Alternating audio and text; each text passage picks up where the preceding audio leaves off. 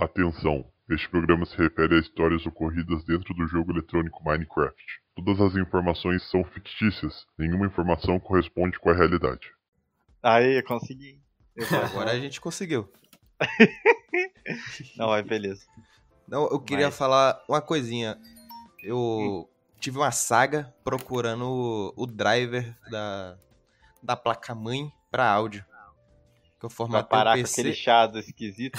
Diminuiu bastante, cara. É, foi uma saga, porque é o seguinte, na minha, esse meu PC aqui, ele já tem quase 10 anos. É, Hum. Pelo menos a placa-mãe dele. Já, já mudou muita coisa, mas a maior parte dele tem literais 10 anos. Já é um PC idoso. E a placa-mãe dele, ele vinha... eu- Eu tenho na minha memória que ele tinha um, um driver da, da Asus, é, da Realtek deles. Que era bom que só. e Não dava chiado, era 100% top. Aí depois eu formatei, fui procurar o tal driver e nunca achei. E no site da, da Asus lá pra baixar, eles só disponibilizam um outro driver que não é top top, mas funciona, que é o Via HD Audio. Ele funciona, mas é, é bem ruinzinho e eu fiquei caçando Realtek. E nenhum do o driver Realtek é o seguinte, você tem que baixar os que a, a empresa disponibiliza. Você pode até ir no site, só que geralmente dá errado. Aí eu baixei, tentei. Eu fui no site da baixar de ou- outra placa-mãe parecida pra ver se tinha. Eu fui nas outras HMA1 pra ver se tinha e também não tinha. Instalei, só que não pega, cara. O Realtek simplesmente não pega. Só que na minha memória eu tenho certeza que o original que veio era esse Realtek. Mas é, aí acaba o chiado e o eco lá? Diminuiu bastante, cara. Tipo, dá pra ver que a linhazinha tá retinha e o pouco de chiado que tem é bem pouquinho, cara. É respiração, é respiração. E tinha outras coisas erradas, por exemplo, eu tava gravando em 4, 4100, não tava em 4800, Não tava a qualidade inteira. não tava. Bom, mas o... o- um top acontecimento da semana que eu gostaria de saber que você acompanhou foi agora para nós ocidentais o lançamento da parte 3 do filme de Girls and Pandas. Que é importante deixar registradas as impressões sobre esse filme maravilhoso. Você assistiu? Cara, eu ainda não assisti, mas eu sei mais ou menos o que acontece, que me falaram quando já tinha vazado, que tinha vazado já antes. Aí tinham me falado lá as- os spoilers.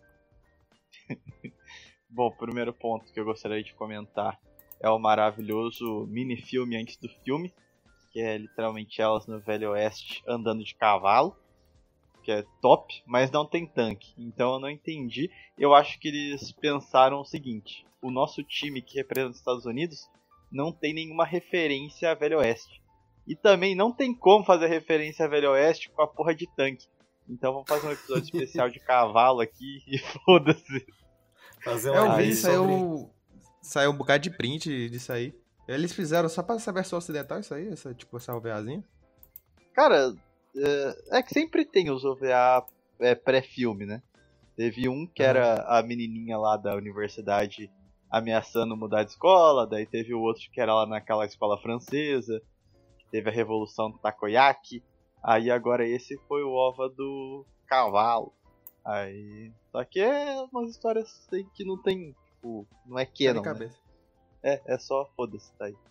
Mas o filme em si, me, eu fiquei um pouco triste, porque ele me deu a esperança da Antiovi, nossa querida Mussolini Chan, ganhar, mas a Dutia perdeu, mas só me surpreendeu a coragem. Você vai dar spoiler assim mesmo, cara? Assim, Porra, é, é anime de, de menininha na escola fazendo competição pra escola não ser destruída, foda-se. Quem queria. mas, mas- É, eu acho mais importante não dar spoiler de Guns N' Roses do que o pessoal chorando aí pro spoiler do Homem-Aranha. Não, mas O peraí. da temporada do, do anime, eu acho sacanagem. Mas agora dos filmes, uma hora a pessoa vai ter que ver mesmo. Mas o, eu só achei maneiro agora que a, a nova líder do time da Kuromire Mine, que é o time alemão, é a Erika. Na hora que elas foram vencer o- a Právida, que é o time russo, começou a Eles tocar botaram o. literalmente Erika. Os caras meteram mesmo uma música de. de, de- de- vamos dizer assim. características proibidas no ocidente e fizeram um time alemão vencer com um hino da galera que perdeu, cara. Eu falei, porra, japonês é corajoso demais, bicho. Você vê que eles estão completamente nem aí, né? Ah, Foda-se. Vou- Não ligo pro ocidente. Eu vou literalmente tocar um hino NS aqui e retratar como uma coisa maneira e foda-se o ocidente. Certeza que aquele negócio vai ser censurado pra. Se, se for vir pro ocidente. Mas, não- cara, não censuraram nada até hoje. Então, acho que não. Porra, mas. É que até. Já o- tá há mais de 10 anos. Cara, o Zodíaco já tem 10 anos, cara. Você tem noção disso? Mas, porra, até então tinha uma musiquinha soviética, Katyusha, Nico, Nico Nicolá lá, o. O Nico Nico Nico. Sei lá como é que é o nome daquela música italiana. É, a música italiana de. de espaguete, de pizza. É, não tem nada demais. Agora eles literalmente lançaram uma música NS, pô. Aí é foda. E com menininhas Aquela bonitinhas. música das francesas, eu. Eu fiquei pensando, cara, não é possível que o, o hino do exército francês, sei lá, do negócio francês, é literalmente uma música falando que gostam de cebola. E pior eu que é ver- né? E é isso mesmo. É os símbolos nacionais da França depois É o Silvani, quando for fazer uma música pra gente, vai ser uma música falando que gosta de queijo. Bom. Mas infelizmente o Silvani não é um homem de cultura, então ele não faz ideia do que a gente tá falando aqui. Ele tá boiando aí Não, cara, vocês estão falando daquele anime que o pessoal grita e fica com o cabelo loiro e daí se luta, né? É, Exatamente. bem mesmo. Só que com a filha do, do Gohan. Mas enfim, hoje, já introduzindo então, trouxemos o menino Silvani, Introduzindo no ouvinte. introduzindo no ouvinte. É, é, Silvani, por favor, se introduza no ouvinte, por gentileza. Salve rapaziada, Silvani aqui, pra quem não, não me conhece, sou colega dos dois, apesar de não assistir Girls and Panzers. Bom, pra quem não está habituado no meu canal particular e também no Prosa Nova, o Silvani sempre aparece quando a gente precisa de alguém com conteúdo de verdade. Então, quando a gente não está macaqueando, nós chamamos o Silvani. Inclusive, Quando a gente pensa assim, a gente não tem inteligência nem assunto pra falar desse assunto, então chama o Silvani que ele salva a gente e carrega nós. exatamente. Particularmente em assuntos relacionados a, a, a, a- a coisas do, do capeta, como a, a- a rapaziada chama, coisas ocultistas, coisas gnósticas, coisas de, de, de outro mundo das trevas, ou então sobre economia. Então, no caso, o Que é a mesma é- coisa, né? Também. Via de regra. Então hoje, como o papo vai ser ocultismo, satanismo na sociedade, mensagens subliminares e coisas que nos cercam e tem, tem características ocultistas, que não, não, não tinha ninguém melhor para trazer do que o menino Silvani, que é especializado no assunto por praticar tais práticas, né?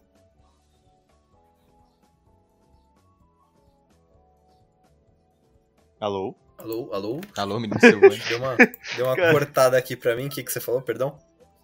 Ah, desculpa, Otávio, que você pratica tais ratos, então você tem um conhecimento profundo sobre Sim, essas artes ocultas, né? exatamente. Você aprende tudo que você precisa saber pra chegar no grau 37 da maçonaria no culto de adoração a Plínio Correia de Oliveira. Pena que o ouvinte médio não vai entender essa. Mas, enfim. É... Honório, algumas ressalvas antes de partirmos pro tema? Cara, é o seguinte, o tema ficou meio aberto que o patrão, pra quem não sabe, o patrão fez uma lista, assim, temas pra gente começar falando. Ele escolheu os 10 primeiros temas. Aí esse tema, ele escreveu assim, satanismo e mensagens subliminares na sociedade.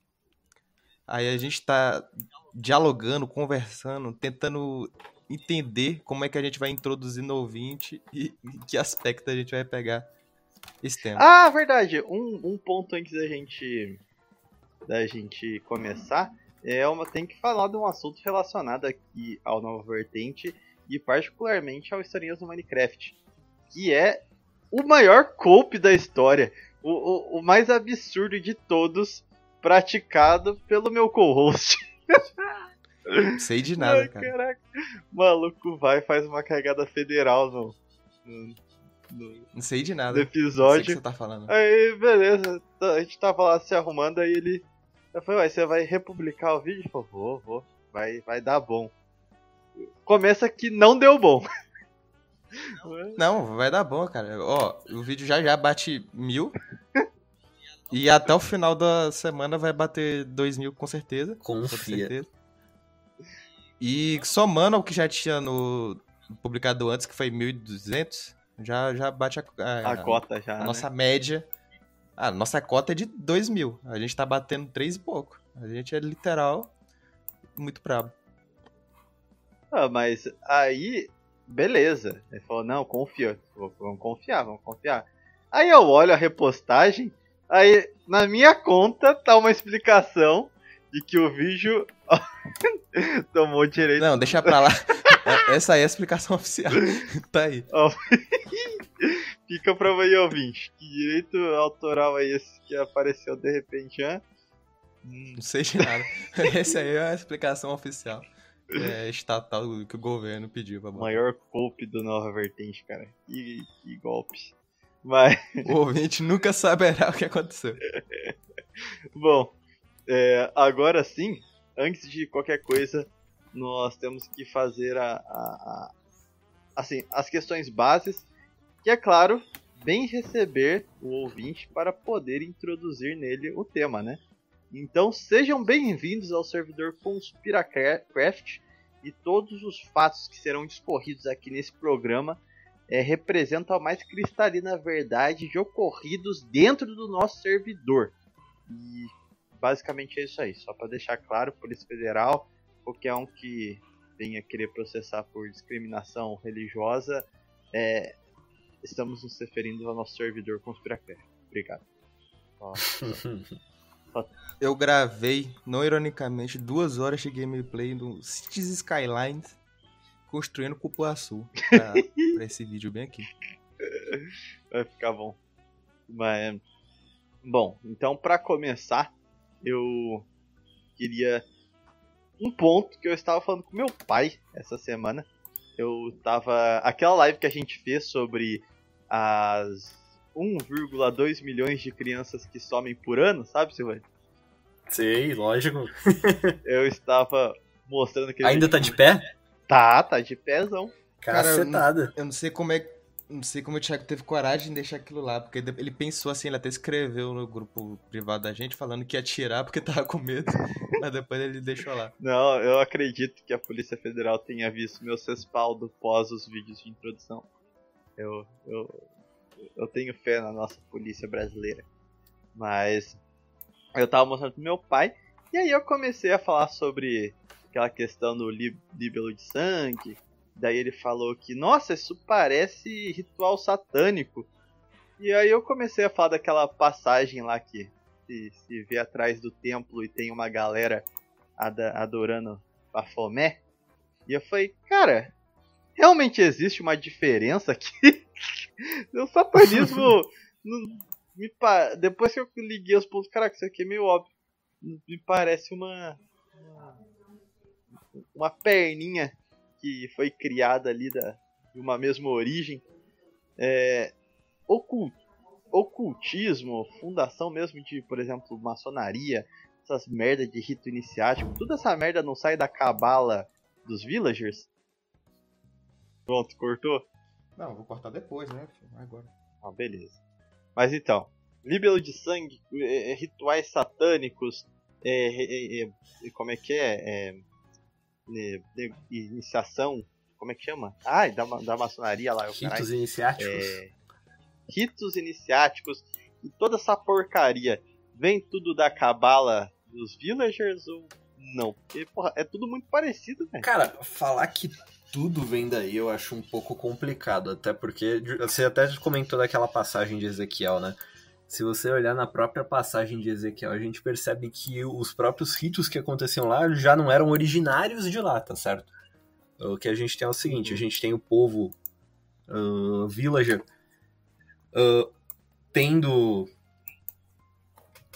tendo aí a guarda da religião verdadeira, mas daí a gente vai ter essas infiltrações que vão acontecer por conta de contato com povos pagãos, ok? Então a gente vai ter essa situação em que existe sim essas essas conexões, só que elas não vão vir diretamente da cabala, tá certo? Elas vão ter algumas relações mais originárias, ok? Mas aquilo, uh, quando, uhum. quando, a gente está falando das que são praticadas mais correntemente no, nos dias atuais, aí a correlação é muito mais clara, né? A gente vai ter a. Uh, a gente vai ter tudo vindo da justamente daí, todas essas heresias que vão começar a surgir na Europa medieval, que vão estar tá muito relacionadas com a, com a Cabala, sim, tá certo? A gente vai ter o surgimento da maçonaria, que, que vai ser essa grande propagadora desses ideais gnósticos no Ocidente, que vão fundar os Estados Unidos, que é onde aconteceu, inclusive, o evento que deu origem ao, ao tema de hoje, né? Não sei se o Thiago quer comentar aí. É, é que agora, assim, parando para pensar um pouco, Talvez para É que a gente não precisa se esforçar muito para assim, delatar aqui a diversas referências ocultistas, até satânicas mesmo na, na mídia mainstream, em filmes, essas coisas. Fica até meio bobo a gente citar aqui sem dar um background sobre. E, e me veio aqui exatamente esse ponto. O, essas referências a, a questões de, de ocultismos relacionados a ritos iniciáticos, a referências em coisas públicas, etc. Se inicia basicamente já no declínio da Idade Média e formação dos Estados Nacionais? Ou foi algo mais uh, recente? Já foi algo mais ali do século XIX, XX? Então, a gente vai ter já isso acontecendo desde o declínio da Idade Média, tá certo? Principalmente quando a gente fala do Renascimento, né? O que foi a ideia do Renascimento? O Renascimento foi um movimento muito influenciado por grupos ocultistas. Pegar, por exemplo, Giordano Bruno. Giordano Bruno era, era um feiticeiro. A gente vai ter Newton. Newton é conhecido pelos seus trabalhos de física, mas isso porque os seus alunos esconderam todos os trabalhos de bruxaria e feitiçaria que ele fazia também. Uh, a gente já vai ter a partir daí, então, uma retomada muito forte desse, desse paganismo antigo, que vai ser muito visível na arte, por exemplo. Né? Se você pegar as referências a deuses gregos e, a, e romanos, vão voltar muito forte nessa época. Até Camões, que é um autor muito bom, se você já leu os Lusíadas, que eu tenho certeza que todo mundo aqui já leu, né? Uh, você vai ver referência a ninfas, você vai ver referência a deuses e tudo mais. Então, a partir daí é que o negócio vai começar a se intensificar muito mais, ok? Uh, antes você tinha isso acontecendo também, só que era uma coisa muito mais discreta, ok? Se você pegar algumas catedrais lá para o século XII, XIII, você vai ver alguma simbologia ocultista que acontecia por conta de, de influência de algumas ideias meio tortas em, em guildas de construtores, né, nas corporações de construção. Uh, então você pega, por exemplo, Notre Dame. Notre Dame vai ter lá um tijolinho de 15 por 15 centímetros com uma mulher segurando uma escada, que é um símbolo esotérico, que, que é a mesma mulher da Stairway to Heaven, do, do Led Zeppelin, se alguém conhece. Uh, uhum. Mas o negócio vai começar a ficar muito escrachado depois do fim da Idade Média, justamente porque a partir daí você vai ter os estados parando de se preocupar tanto com a questão religiosa. Eles vão começar a se colocar acima da, da religião, e aí vai parar de ter essa necessidade de de proteger a arte e os símbolos. Ô Silvani, é, eu sei que vai soar um pouco quebra do, da, da, linha argumentativa, mas principalmente por esse vídeo que está sendo postado nova vertente, eu acho que é bom a gente fazer um respaldo inicial, porque no, no, no último episódio até deu uma zoada no Évola e os caras ficaram putos. Só lembrando, macumba não é tradição. É, então acho que é bom a gente fazer uma ressalva aqui porque o pessoal de terceira posição é muito acostumado com um vocabulário pagão mesmo, de, sim, esoterismo. Sim. E eles sempre pegam esses. Principalmente período da modernidade, começa a se esboçar os problemas contemporâneos, é, enfatizando como uma característica lunar, telúrica, esse momento da modernidade de queda é, desse, de uma sociedade mais patriarcal. É, então, só pra, gente, só pra que as pessoas possam compreender 100% do que você está falando, é, esse declínio da sociedade qual a conexão dele, inclusive com o paganismo, porque a gente sabe que a modernidade tinha aquele ímpeto de Uhum. dizer que a cristandade foi um, um- um retrocesso em uma escala evolutiva que ocorria nas sociedades pagãs da antiguidade. Eles queriam retomar aquela, aqueles princípios da sociedade, mesmo deturpando eles em partes. Mas por que essa visão de, ah, essa era uma sociedade telúrica, ah, era uma sociedade lunar, e esses conceitos são extremamente contrários à própria Idade Média e são essencialmente tão heréticos quanto a própria modernidade em si. Cara, vamos lá, tem vários pontos aí bem interessantes. Primeiro, tem alguma base nisso daí de comentar que a Idade Média, a civilização cristã foi uma civilização uh, feminina? Cara, assim, não, faz. Eles Oi? dizem que eles dizem que a modernidade é. Então eles colocam a Idade Média geralmente, com exceção do, dos Volkscht, né? Os Volkscht realmente dizem que o cristianismo é, é que abriu portas para o, o villagerismo aí. Mas o afegão médio que lê Évola e fala, não, a Idade Média era solar e não sei o que. E só que olha para a modernidade e fala que ela é telúrica e lunar. Mas o que eu gostaria que você explicasse é por que Ah, tá. a própria Idade Média condena essa visão solar, lunar, e por que, que isso aí é heresia? Ah, tá, entendi, entendi. Não, então, cara, primeiro de tudo que isso não faz nem muito sentido, tá certo? Se você. Isso daí é coisa claramente de neopagãos que nunca leram paganismo mesmo. Se você pegar pra ler os críticos anticristãos no Império Romano, criticavam o cristianismo justamente por eles por ser uma religião que dava espaço pra mulher, que permitia que elas fossem, por exemplo, diretora de escola ou que comandassem hospitais e coisas desse sentido, certo? Ah, e a Idade Média foi a época, a primeira época, a primeira, a primeira era da humanidade em que isso daí conseguiu ser visto em forma mais ampla. A gente teve grandes rainhas e tudo mais, grandes santas, grandes filósofas, tá certo? Ah, agora, qual é a questão do Évola, cara? O Évola vai colocar todas essas virtudes mais associadas justamente com o paganismo uh, germânico, né? O Évola era insanamente anticatólico, ok? E vai comentar então que o declínio da sociedade vai se dar com essa fe- nova feminização da sociedade e tudo mais. Mas, cara, quando a gente pega pra ver o que de fato aconteceu, a gente vê o seguinte: todo o declínio que foi visto no pós-medievo se deu justamente por causa de um retorno ao paganismo, tá certo? A gente vai começar a ver aí algumas coisas muito interessantes que vão acontecer. Quando a gente pega. Dá pra colocar o- fim da Idade Média ali pelo século 13, 14 mais ou menos, principalmente com Felipe Belo da Espanha, mas todas essas movimentações vão estourar com o Renascimento e o Protestantismo, ok? A partir daí é que a gente vai ver toda essa questão de feminilidade e. eh, Feminilidade não, mas toda essa questão da, da quebra dos valores masculinos de fato, dos valores que estavam fortes no medievo, de, de cavaleirismo, e cavaleirismo legítimo, tá? Não é só você ficar betando a esposa de outro cara e, e cantando canções tristes, é você ir lutar pra defender a sua família, os seus filhos, a, a sua religião, tá certo? Ah, com, o- com essa com esse retorno do paganismo no começo da Idade Média que a gente vai ver a quebra disso. Primeiro de tudo, a gente já vê movimentos gnósticos durante a Idade Média que já vão propagar isso. A gente pega os cátaros, por exemplo. Os cátaros eram insanamente contra os casamentos e das sociedades cátaras é que vieram os romances de cavalaria mais decadentes da Idade Média, tá certo? O romance da, da Rosa, o Roman de la Rose, né? Ah, várias histórias de cavalaria defendendo a traição, defendendo a- o fim do casamento, tá certo?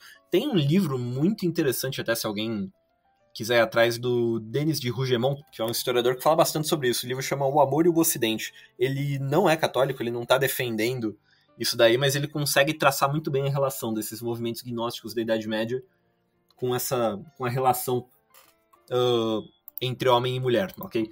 Mas enfim, a gente vai ver então o decaimento do verdadeiro valor de, da masculinidade, que é o valor cristão, o valor da, de, da- de ordenar sua força a Deus, tá certo? E com essa quebra a gente vai ver o quê? Primeiro de tudo, o fim do casamento, ou do, do casamento sério, que é o que vai se dar na, nesse novo paganismo que vem aí com o renascimento, tá certo? E a gente vai ver outra coisa muito interessante acontecendo também. A gente vai começar a ver androgenia ficando muito forte na sociedade, ok? A gente vai ver homens se vestindo de com roupas femininas, que vai ficar muito forte, principalmente na França, cara. Aquela ideia de homem com maquiagem pesada, pó, peruca na cara. Cara, isso aí é uma ideia que vai vir justamente do paganismo, essa ideia da androgenia, a busca pelo ser perfeito que vai combinar o masculino com o feminino. A gente tem até aquela história do símbolo do masculino ser um triângulo para cima e do feminino um triângulo para baixo. E aí o símbolo da androgenia é quando você junta os dois e você tem o quê? Pensa um pouquinho aí. Uh, então é justamente com o fim da Idade Média que a gente vai ter essa gnose se espalhando pela sociedade, acabando com a masculinidade de fato, tá certo? Então o paganismo é religião de boiola. Cara, é, é, é isso que é só uma última dúvida agora que eu quando você tava falando Pyran. Mas primeira, primeiro ponto, essa ideia dos triângulos, caraca, nunca tinha reparado nisso. Lote, minha cabeça explodindo nesse momento. Mas o, o, o, o que dizem, é, principalmente quando vão ser vão falar sobre os povos indo-europeus, arianos, não sei o quê, é sobre a figura dos titãs na mitologia dos paganismos, vamos dizer assim, mais é, comuns, então de características que eles se categoriza como solar, né? Então é a figura uhum. uh, do, do indo-europeu domando povos matriarcais. Então aquelas religiões que tinham características é, mais naturais, os seus deuses eram divinos natureza, vai ser o momento em que um, um, um homem celestial vai aprisionar os titãs. Então vai ser o, a vitória do patriarcado sobre o matriarcado. Ou seja, aí a gente vê dois tipos de paganismos. Uh, no caso, quando a gente começa a analisar o paganismo em essência, um declínio da cristandade, existe uma diferença é, essencial entre o paganismo, vamos dizer assim, de orientação solar e lunar, nessa divisão matriarcal patriarcal? Um leva ao outro ou é tudo a mesma porcaria mesmo? Cara, falar que é a mesma porcaria eu não acho que seja, tá certo? Existe sim alguma diferença entre tipos de paganismo, ok? Acho que a principal que dá para fazer é entre o paganismo mais natural de fato, pós, pós-queda, né? Pós pecado original, pós decadência da inteligência humana, quando ela já se afastou do Deus verdadeiro. O paganismo mais natural que surge é o culto aos mortos, ok? Uh, ele vai trazer uma, uma ideia, vai trazer algumas virtudes naturais, obviamente, não virtudes teologais, né? Mas vai trazer algumas virtudes naturais uh, bem fortes, porque é um paganismo que está muito atrelado à ideia da família. Se você já pegou para ler o Cidade Antiga do Fustel de Coulange, que é um dos maiores historiadores sobre a cultura greco-romana, você vai entender bem o que, que eu estou falando aqui. A primeira religião dos gregos e dos romanos e dos hindus e dos chineses também todos os povos mais civilizados do mundo pré-cristão adotaram essa noção do culto aos mortos. Quando você morre, você se torna uma divindade e os seus descendentes então aqui é devem prestar culto a você. E você vai ter aí então a figura do pai de família que vai trazer uma unidade religiosa e até política para toda essa família. Então a sociedade vai se estruturar ainda com base na família, vai ter vai ter alguma virtude que pode ser tirada daí. Claro, no, de novo, isso daí não quer dizer que seja uma religião boa, ainda é uma religião satânica que precisa ser convertida, tá certo? Você ainda precisa cristianizar essa sociedade, mas é possível ver alguma nota da virtude que ainda se mantém aí. Só que a gente vai ter um outro tipo de paganismo que vai surgir depois disso, que é justamente o paganismo uh, natural, o paganismo do, do culto da natureza e tudo mais, tá certo? E a gente vai ver isso sempre num segundo momento, ok? quando você tem essas sociedades pagãs já decaindo mais ainda para um outro estágio. As imagens familiares vão começando a se perder, os mitos começam a se confundir. Então, pega na Grécia, por exemplo, a gente tem o culto a Zeus. Cara, Zeus, muito provavelmente foram algumas pessoas que daí você com o contato cultural foi misturando tudo, se perdeu a noção familiar e virou um mente abstrato com Heracles, ou Hércules, né, principalmente, fica muito claro isso. A gente tem a ideia dos Doze Trabalhos, que foram justamente uma coleção de mitos sobre várias pessoas chamada Heracles, tá certo? Que daí acabam se confundindo, e aí você faz essa associação, você para de cultuar morto, os mortos para cultuar eles para cultuar a natureza. E aí se associa esses cultos antigos aos a, a, esses elementos naturais. A mesma coisa vai acontecer no paganismo nórdico, né? Então, a figura de Thor associada aos trovões, uh, Odin também, sendo relacionado com o pai de todos, eram mitos que surgiram com esse culto aos mortos, mas que depois isso vai se perdendo para se misturar com esse culto à natureza, ok? E aí a gente vai ter um outro estágio de decadência pior ainda, que é o do neopaganismo, que é quando você simplesmente não tem absolutamente nada para herdar nesse sentido de, de uma religião familiar, você está só olhando para um passado abstrato e fazendo esse culto à natureza, ok? Então, quando você pega ali na, na modernidade, a sociedade teosófica, por exemplo, que vai ter bastante contato com o Centro de Estudos da Antiguidade Germânica, o que, que eles estão fazendo? Eles não fazem a menor ideia da, dessa noção de continuidade familiar que existia na, nas sociedades orgânicas, porém pagãs, ok? E eles vão só dar um, dar um viés completamente influenciado pelo gnosticismo cabalista, só que usando essa roupagem de paganismo nórdico. Então eles vão falar de toda essa questão da, da evolução da, das eras, do, da decadência dos gigantes até virarem os homens, e de como é que a gente precisa fazer os homens voltarem a ser a ser parte dessa divindade primordial.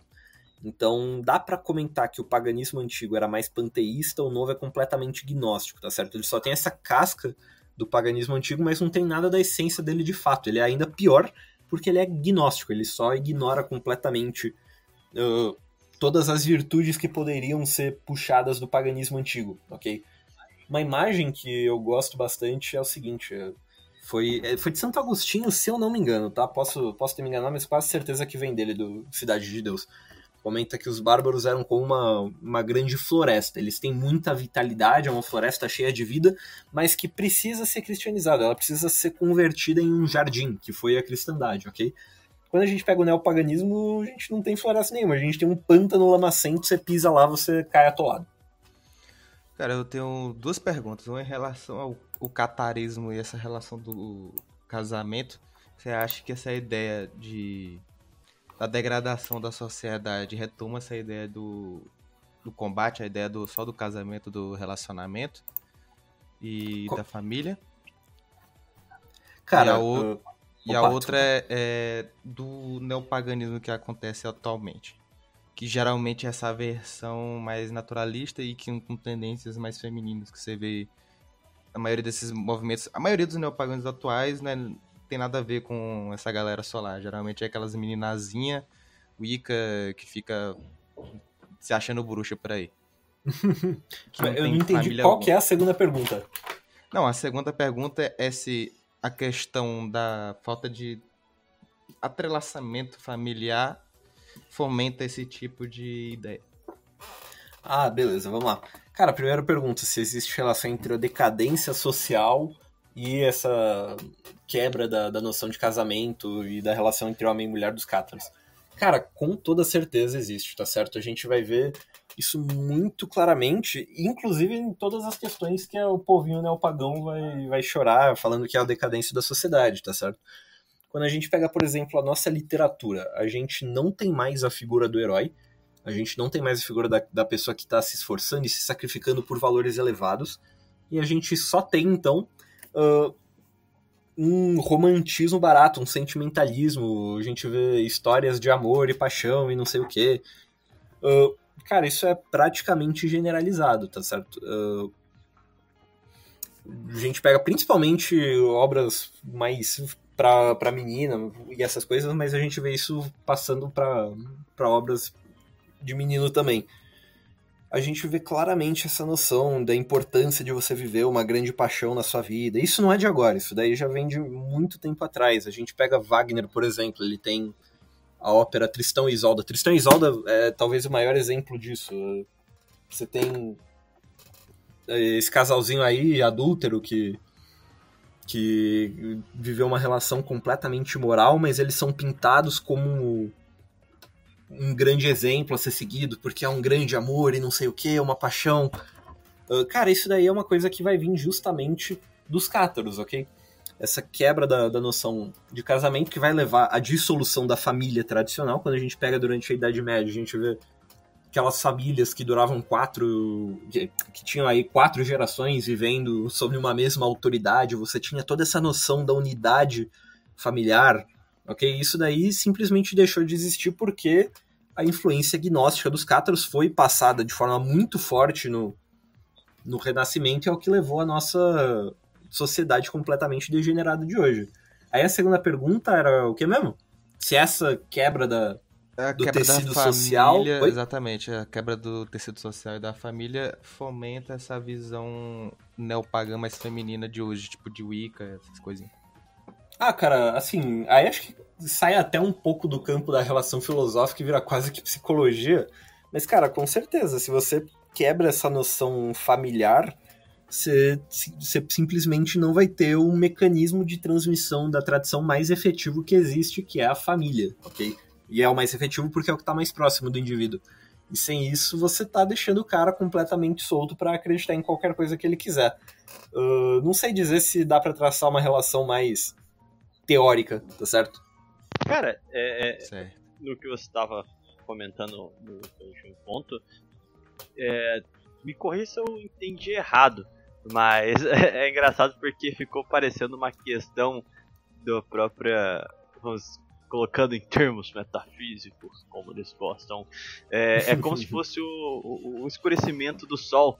Então, a, o que eles dizem da, da, sociedade solar e não sei o que, naturalmente, com o passar e a, e a tentativa de, vamos assim, macaquear o que existiu no passado, se vira uma. se torna uma mescla tão grande que se torna uma casca vazia e aqueles princípios próprio gnosticismo das forças que, que existem, a própria questão uh, muito forte na Ásia mesmo, da, da convivência da luz e das trevas, mas é como se o paganismo de orientação solar se, se obscurecesse por natureza. Então a natureza que ele toma hoje, apesar da roupagem que você falou, os Volkswagen na Alemanha mesmo, acho que são o, paganismo solar, que quer viver no campo, que, que natureza, não sei o que, justamente pelo discurso naturalista que existe em essência neles, na tentativa de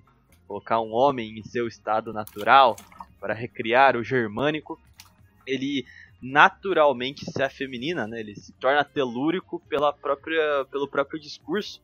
Então é como se a orientação dita solar dele naturalmente caminhasse para o para se obscurecer por uma tendência mais é, obscura. Né? Pois, é, pois é, cara, isso acontece por uma razão muito simples.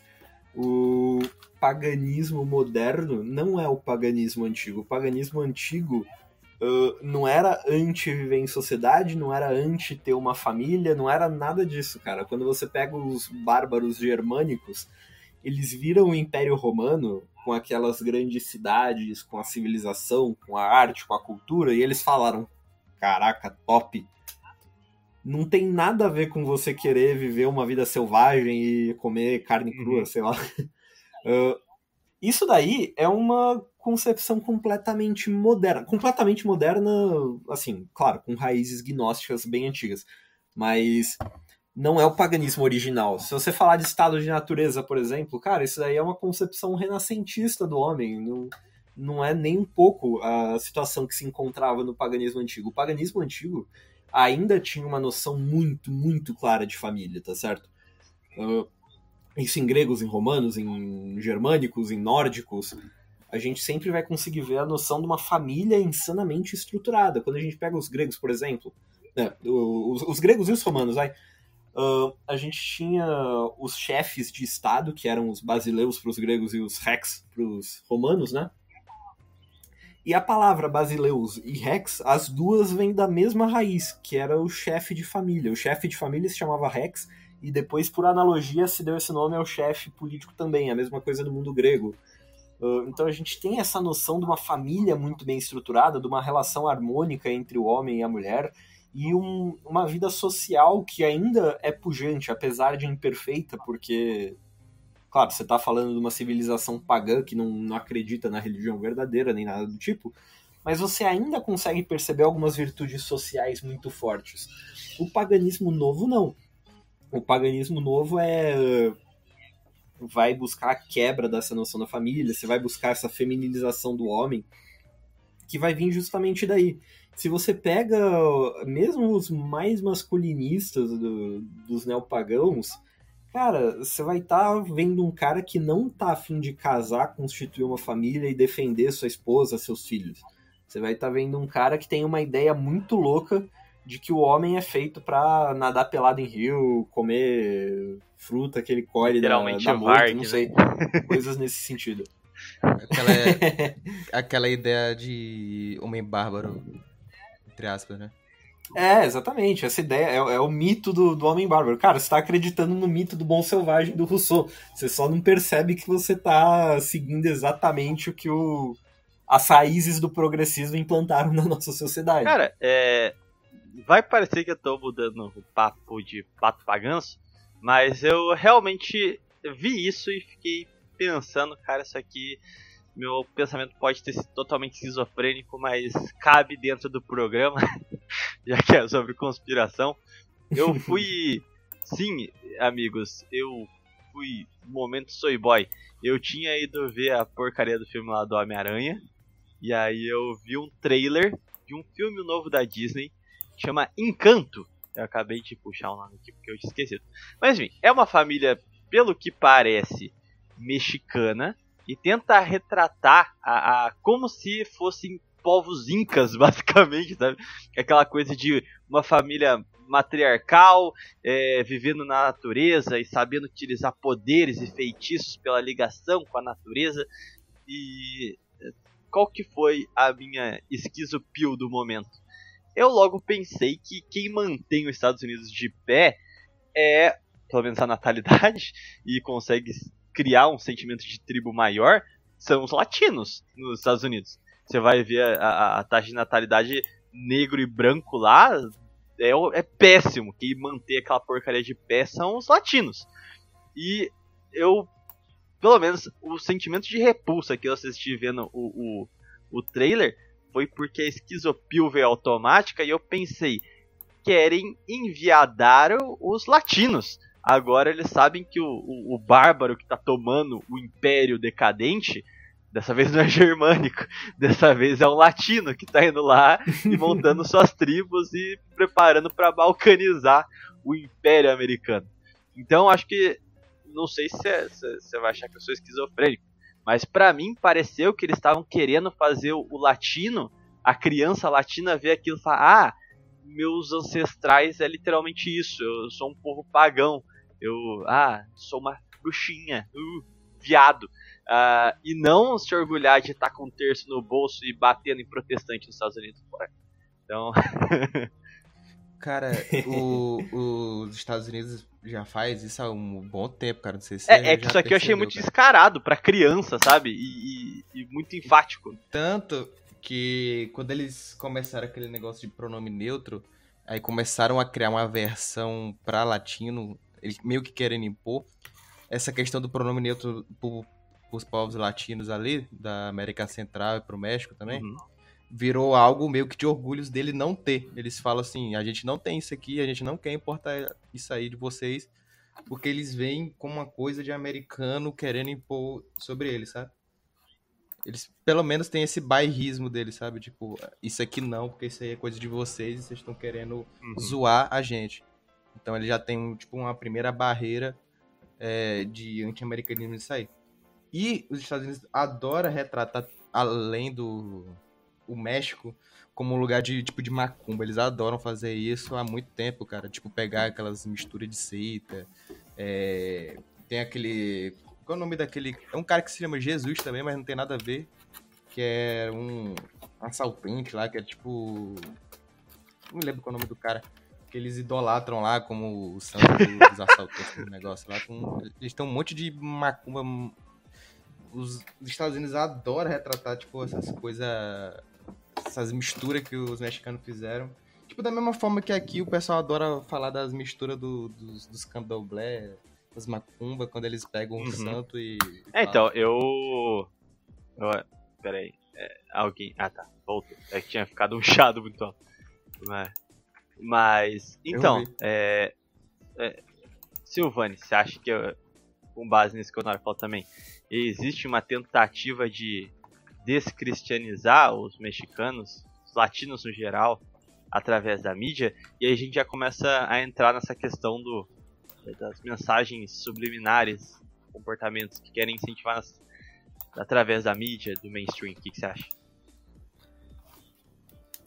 Não, cara, assim, com toda absoluta certeza existe essa tentativa. Porque se os, mexi se os mexicanos tivessem noção do que é a tradição católica, do que de fato foi o Império Mexicano e a, o vice-reino da, da Nova Espanha, eles poderiam se organizar e literalmente tomar pedaços dos Estados Unidos. Porque assim, você tem lá um povo completamente zoado que não quer ter filho e tudo mais.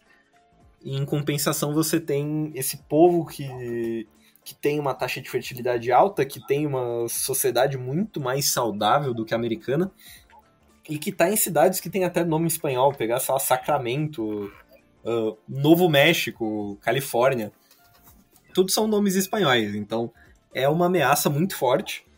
Uh, então existe, claro, essa tentativa de você tentar ao máximo impedir que isso aconteça e bestializar eles uh, na medida do possível. A gente vê isso de forma muito clara com música, por exemplo, cara. Pega o... tudo que tem de música, o carinha que eu tava aspas, falando isso. lá, Opa, O carinha que eu tava falando lá se chama Jesus Malverde.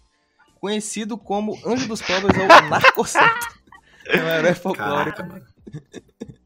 É um herói folclórico do estado mexicano de Sinaloa. Ele é possui é, ascendência ioreme e espanhola. Ele é um Robin Hood que pode ter roubado dos ricos para ter dado aos pobres. Caraca, mano. Pode falar. Enfim. É. Mas enfim, a gente vê muito claramente essa tentativa quando você vai tentar associar a- essa cultura, essa identidade latina ou a festa e bagunça, que é o que a gente vê muito claramente com música. Tudo que história de música, abre aspas, latina no, no mundo é essa versão corrompida e, e já completamente americanizada, esgotizada de reggaeton e sei lá mais o que, Uhum. certo? Tipo, despacito da vida. É isso você tentar associar eles a narcotráfico e crime. Então a gente vê isso muito claramente, tá certo? A gente não vê de fato um, um respeito à cultura latina tradicional, à cultura É, e hispânica assim, do México. No mainstream, assim, se a gente for pegar principalmente cenário musical, e em filme também a gente consegue, é, se a gente for fazer um estudo de casa, aqui, a gente consegue separar uma cacetada de filmes com mensagens subliminares suspeitas. Eu até falaria pra gente comentar lá do filme novo na Netflix, mas eu não assisti e não pretendo assistir. Então. e eu acredito que vocês. Ah, é, agora todo mundo agora, não, não olhe pra cima, não sei o que. Eu falei, mas ah, nem fodendo. E eu acho que vocês também não assistiram. É, é um filme que eu não Mas eu só que é sei esse que é sobre astronomia, parece que tem um meteoro que vai bater na Terra, mas mas parece ter uma porrada de mensagem feminista no meio e que homens estão errados, não sei o que. Eu não entendi nada do filme e eu só vi a galera conversando, mas eu falei, mano, a, a, a protagonista do filme é uma mulher fumando maconha com franjinha de vagabunda. Então eu tenho repulsa só de olhar pra cara dessa desgraçada. Imagine assistir um filme, ainda mais produzido pela Netflix. Mano, imagina você em 2022 ver um Meu filme amigo. original da Netflix. Mas, sobre música, é, eu lembro que eu estava num churrasco e sabe aquela música, é que eu não sei o nome dela, mas que ele todo mundo zoava que era a Camilinha. Ficava, calma, calma, calma, calma, calma, Camilinha. Eu não sei o que ele fala naquela música, mas você sabe qual é, né? Karma, ca- calma, Camila. É, Exatamente. o Karma Camilha. É, ele foi um. Eu lembro que eu Calma, tava Camila. num churrasco e um tiozão falou. Não, um tiozão bolsonarista. Mano, eu, eu realmente tinha, eu queria fazer um vídeo estudando a mentalidade da geração que nasceu nos anos 70 e 80. cara. Mas ele virou pra mim e falou: Não, esse cara aí é muito corajoso. Porque ele é aquele daqueles países lá da Europa e foi um dos primeiros a, a ter esse visual travesti Ele era muito legal. E meu amigo. Nossa senhora. Essa questão da androginia Então, é o que eu ia no falar. rock é muito não forte, no, mano. uh, Depois a gente vai ter mensagens ainda mais claras no pop. No pop principalmente. É, uma porrada de mensagem ocultista, pagã. Uhum. É, o próprio Michael Jackson também tem, tem vários artigos que eles ficam analisando. Ah, cara, a gente tem. A gente tem. Cara, é um negócio que eu acho insanamente bizarro, quanto que as pessoas só não fazem ideia. Mano, a gente tem a Madonna. Assim, Madonna em italiano é Nossa Senhora, cara. As pessoas só ignoram o fato de Uhum. ser uma das maiores blasfêmias É. da história. E, assim, é, como que a gente vai ter já no entardecer da Idade Média ah, os contos, as, ah, ah, os romances, até músicas que vão, é, é, é, vamos assim, se degenerar é, incessantemente. Daí vão vir os contos eróticos, essa, essas coisas, essa perversão da alma.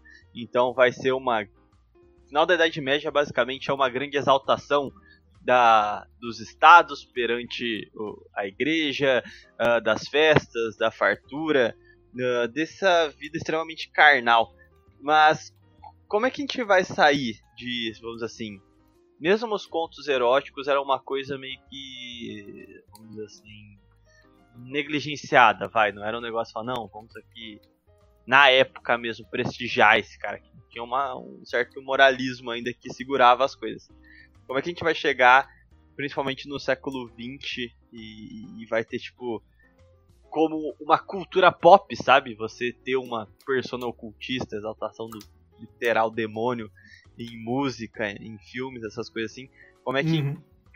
se dá o processo de aceitação desse tipo de desgraça?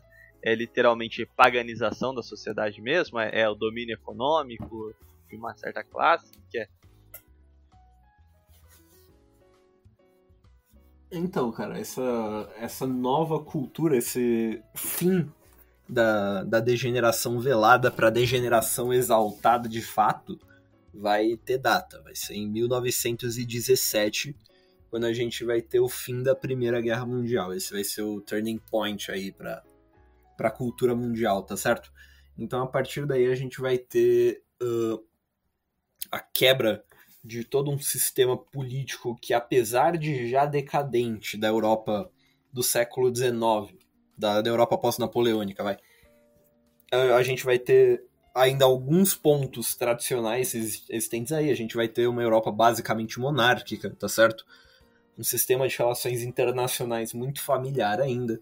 E a gente vai ter a destruição disso tudo ah, com um plano geopolítico, principalmente do Império Britânico, tá certo? Se você parar no fim da Grande Guerra, você perdeu aí a monarquia austro-húngara, você perdeu a monarquia russa, a monarquia turca no Oriente Médio, né? uhum. Que, a- apesar de ser uma, uma monarquia islâmica, União Ainda Crislã, assim- a gente respeita.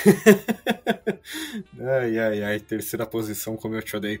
Ah, mas enfim, a gente vai ter todo, todo o fim desse sistema mais tradicional. Em, em compensação, a Inglaterra vai manter ainda o seu sistema imperial, tá certo? Por algum tempo. E a partir daí a gente. Ah, e o, e o Império Alemão, tá certo? O Império Alemão vai cair também, e é aí que vai ter um- uma certa modificação mais forte, ok? O que, que vai acontecer? na nova República de Weimar, a gente vai ter a degeneração instalada quase que como política de Estado, tá certo? A gente vai ter é, universidades inteiras que. Eu não sei como é que foi na vida real, mas no servidor de Minecraft você teve villagers começando a atuar como professores e pesquisadores e, e tomando essas universidades e publicando relatórios defendendo a homossexualidade, defendendo a, a degeneração sexual. A gente vai ter o relatório Kingsley, que vai ser uma acusação contra a estrutura familiar, tá certo? Então, a partir daí, a gente vai ter uh, o, o aflorescer de todas essas sementes de degeneração cultural que a gente vinha antes, que a gente via antes, tá certo? Isso tudo vai culminar na, na escola de Frankfurt, que depois, junto com Marcuse, vai, vai inspirar as, os levantes estudantis aí da década de 60. Então a gente vai ter anarquistas subindo na Catedral de Notre Dame botando uma bandeirinha anarquista lá em cima.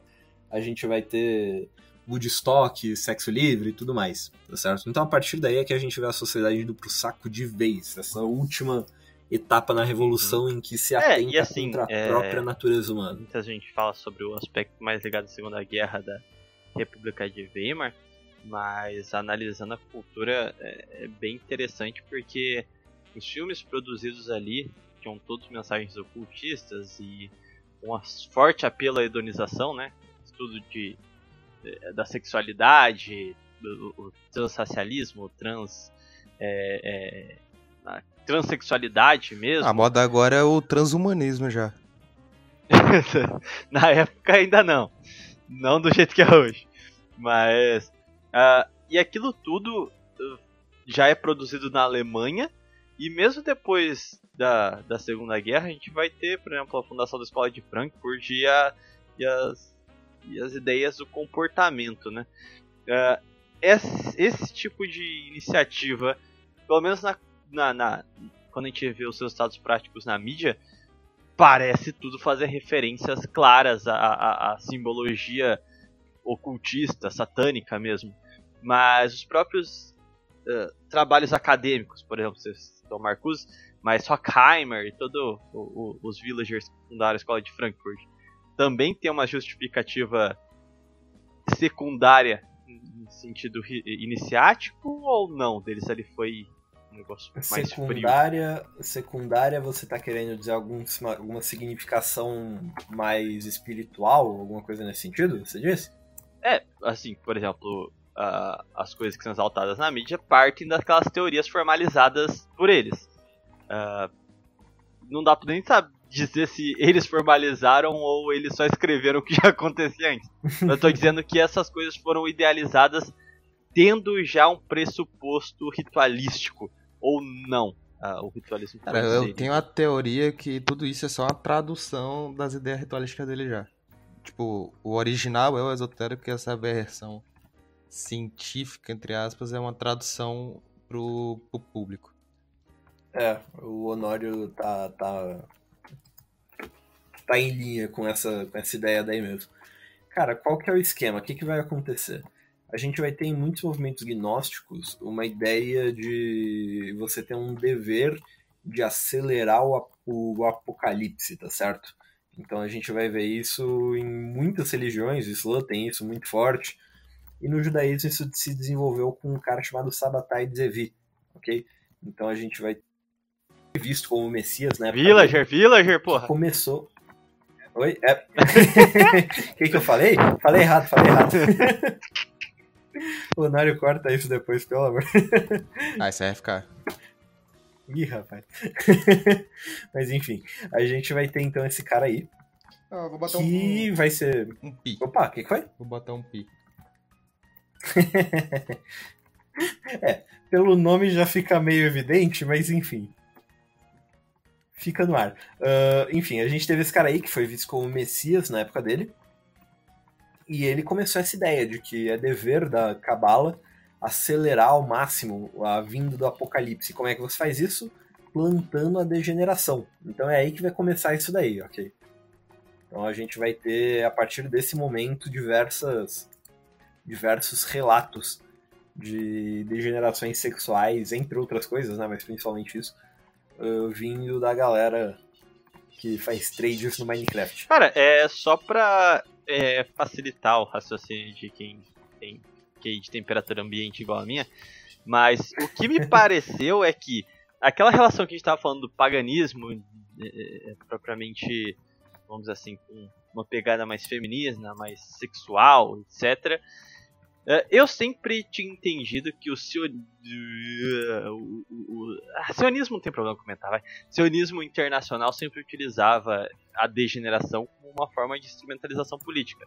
Mas a própria ortodoxia da, da tribo tem uma justificativa também, então, para um fim propriamente espiritual para tudo isso. Então, porque, tipo, no que a gente tava falando lá da, na, na live sobre as 1,2 milhões de crianças que somem, é que o próprio sacrifício e as atrocidades que cometem têm um fim ritualístico. Então a própria degeneração também é um acelera- aceleracionismo para alcançar a, a- o fim último deles. A completude da história humana. Exato, exato. Caraca, agora tudo faz sentido. Eu não tinha ligado os pontos ainda. Então existe. Porque existe muito disso, né? De. Ah, não, não, não. São pessoas que ligam só para a raça, não tem nada a ver com religioso. Não, não. Então a própria. Não, não existe isso. A justificativa existe isso. é Não essencialmente existe- religiosa, até também. Com certeza. Cara, não existe um movimento político que não tenha uma justificativa espiritual por trás. Até o ateísmo. Uhum. É, então, e o, o, o que a gente vê, até era legal a gente fazer programas à parte sobre cada caso específico, né? Mas por trás de todo toda figura forte, lá, líderes, é, homens magnatas, bancários, etc., é, sempre chega num ponto de rituais que eles faziam, sabe? Tipo aquela coisa de não interessa se você acredita ou não, o fato é que quem realmente tem poder é, tá realizando esses rituais. De- frequentam cultos de iniciação, essas porcaria do tipo.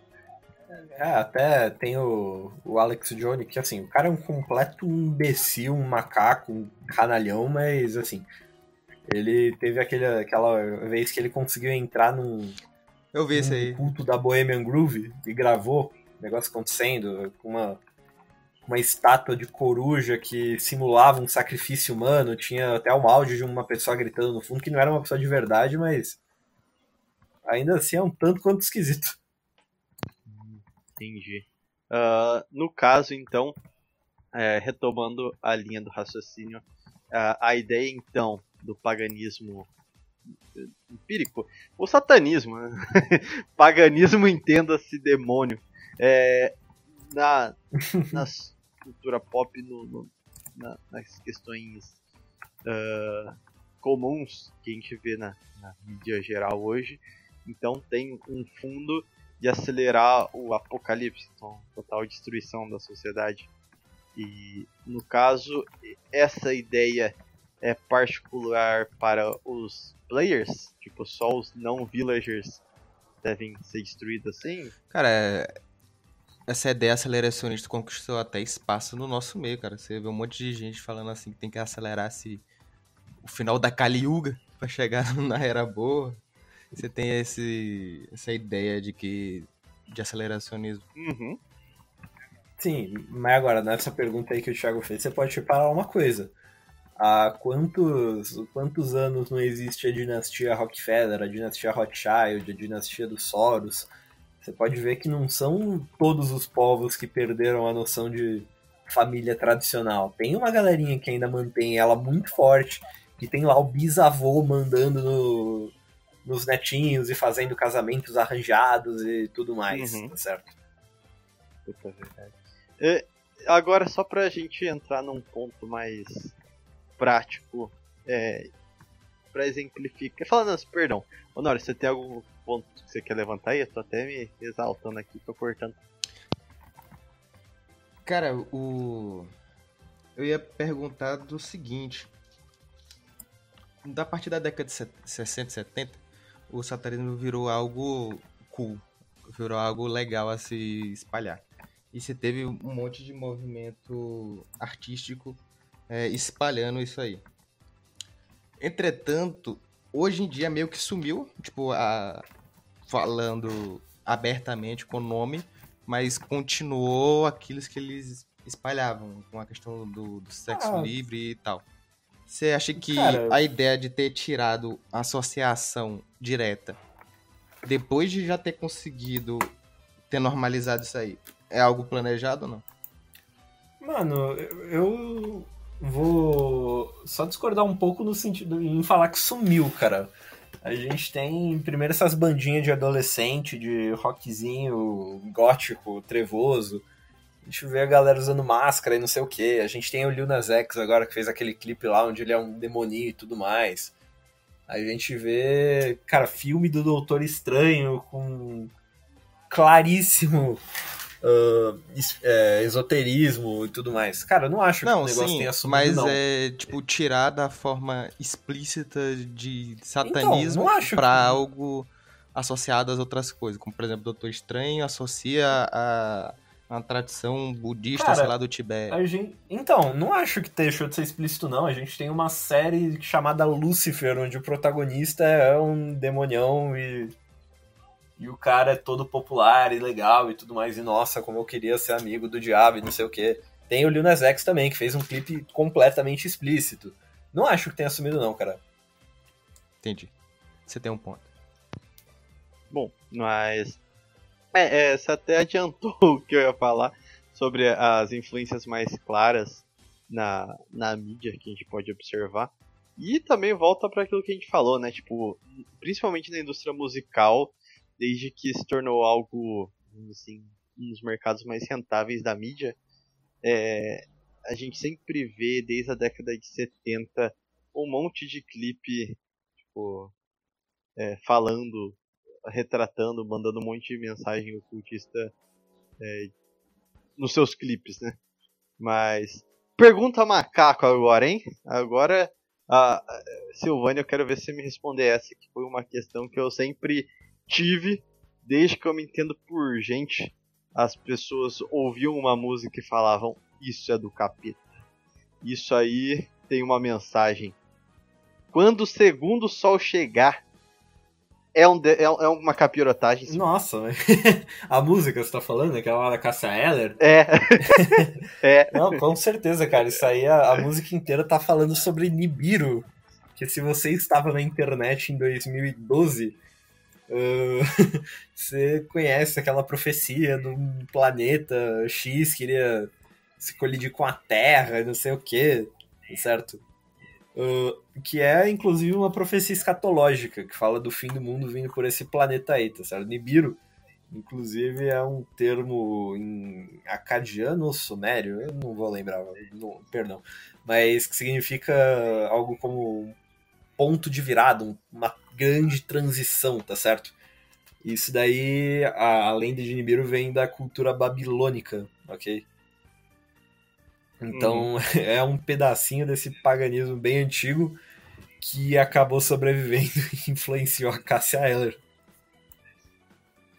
Cara, uma coisa, agora sem macacagem, mas é uma notícia que eu até tinha mandado pra você assim, de gravar, pra você dar uma olhada e tal, que é a questão do, do monumento satânico em homenagem aos veteranos na Segunda Guerra Mundial, que foi lá nos Estados Unidos que eles fizeram, que é um cubo Saturno, eu acho que é esse sim, que é o nome, sim. Né?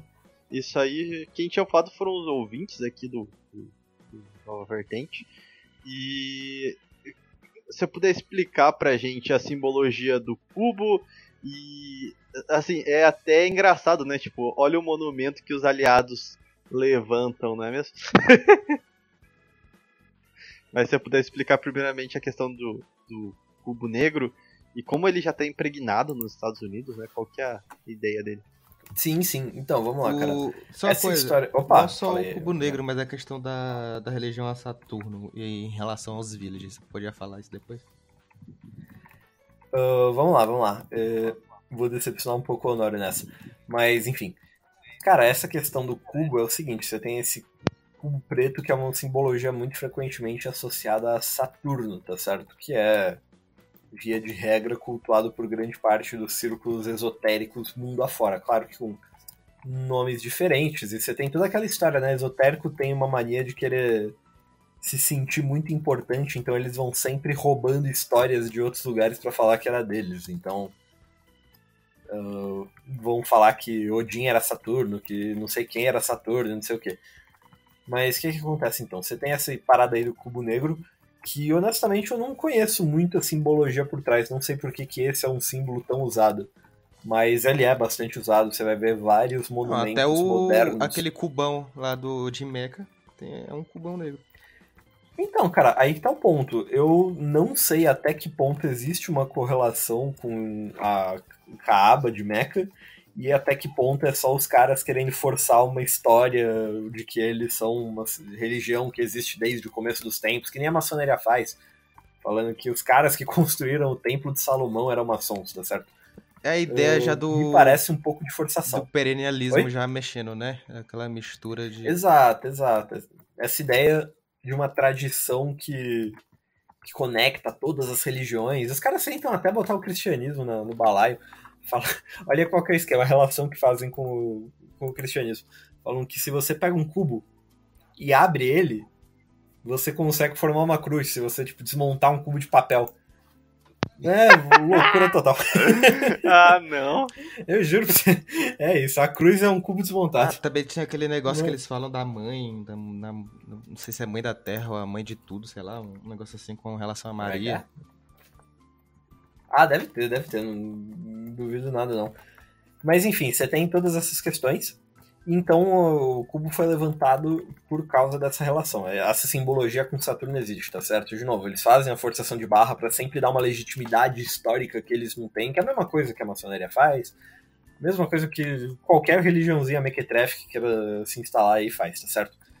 Mas essa simbologia existe, o cubo foi colocado lá por causa disso.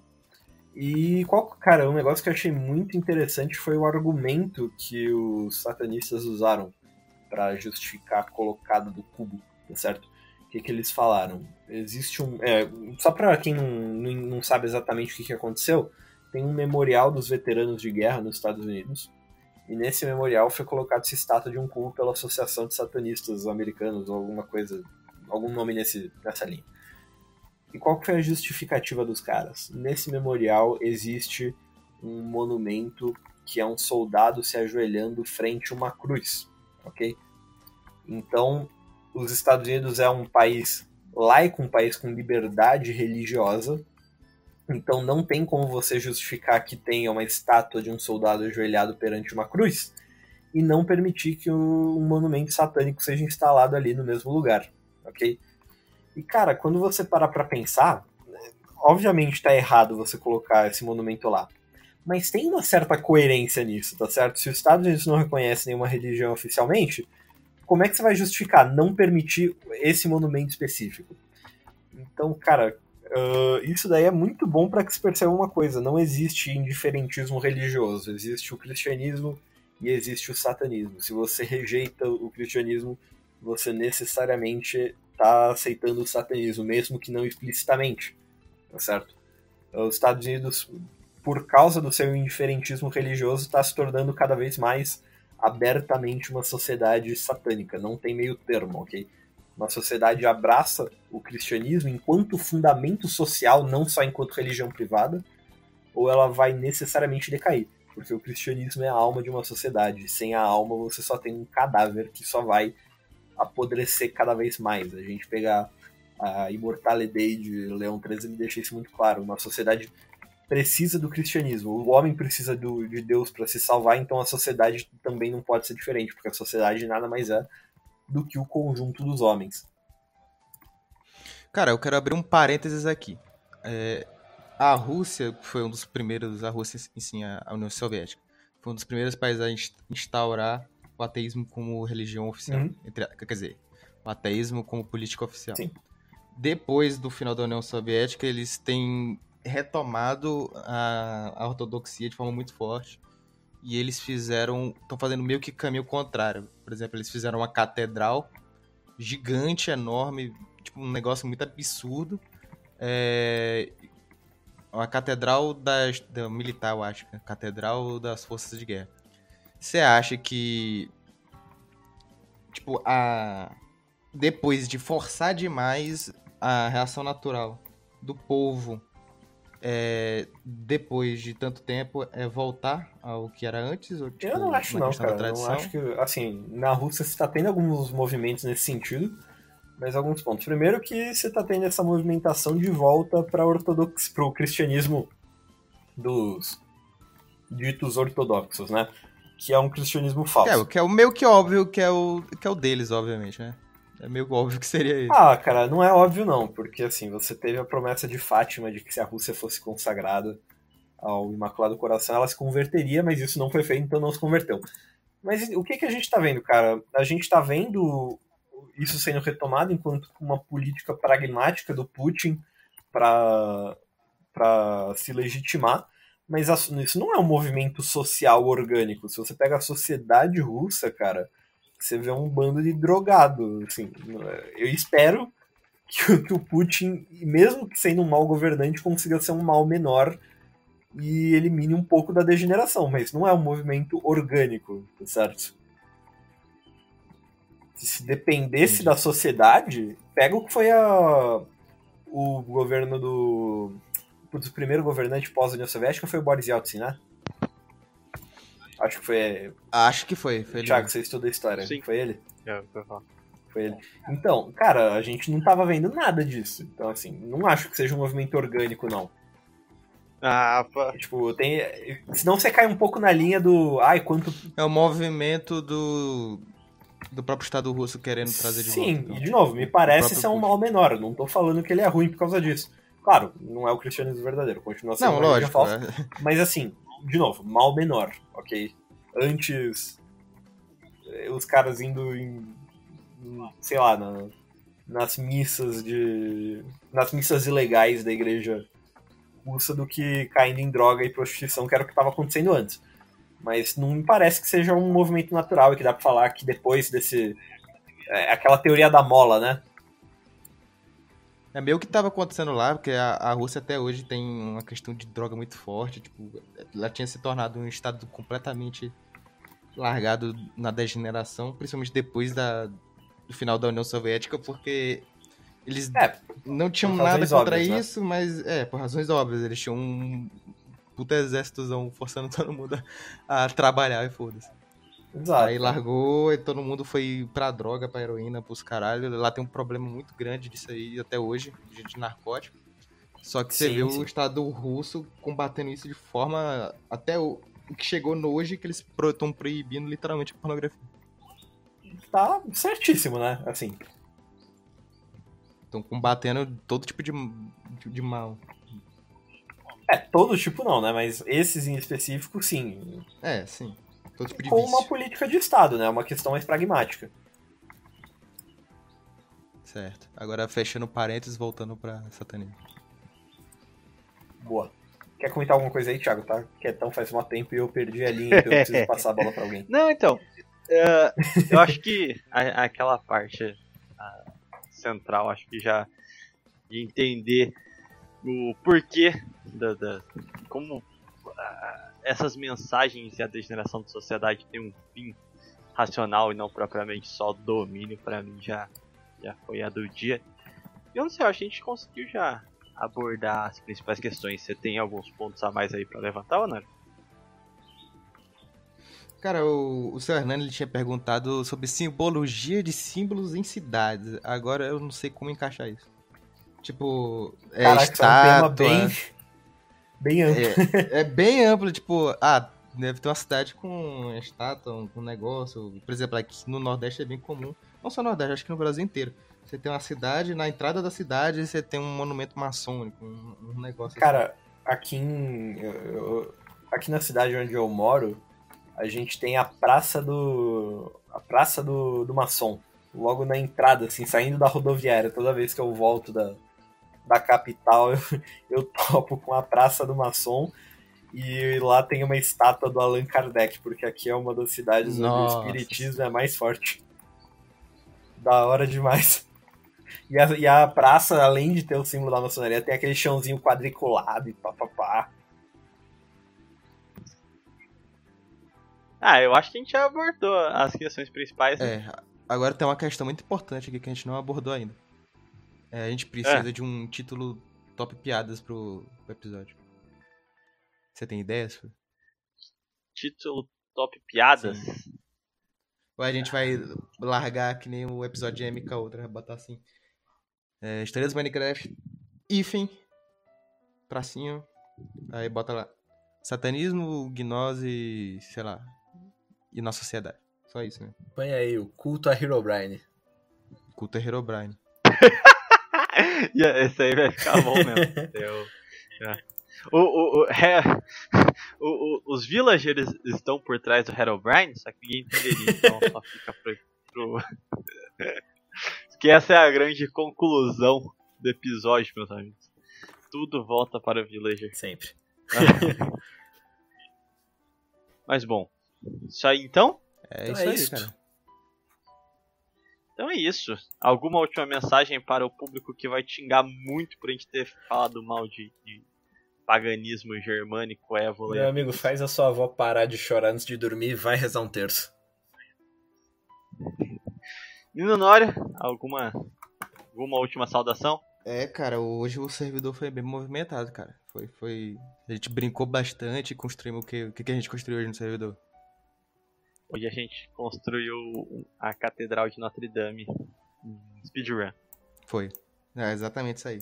A gente criou um laguinho artificial pro, pros villagers, pra eles pescarem. Cuidamos da nossa fazenda. Fizemos uma fazenda, exatamente. É, a gente fez um portal pro... pro Nether. Como é o nome lá? Nether. Pro Nether, exatamente. Hoje abordamos a questão do Netherismo. E é isso. Perfeito. Bom, mas então, só para vocês que assistiram até aqui não se sentirem excluídos socialmente e tiveram paciência de nos ouvir até aqui, nos vemos então domingo que vem. Fica incógnita o que aconteceu com o episódio 2, qual foi o grande caô dado por Honório. E beijinho, beijinho, cascudo em mim. Tchau, galera. Boa.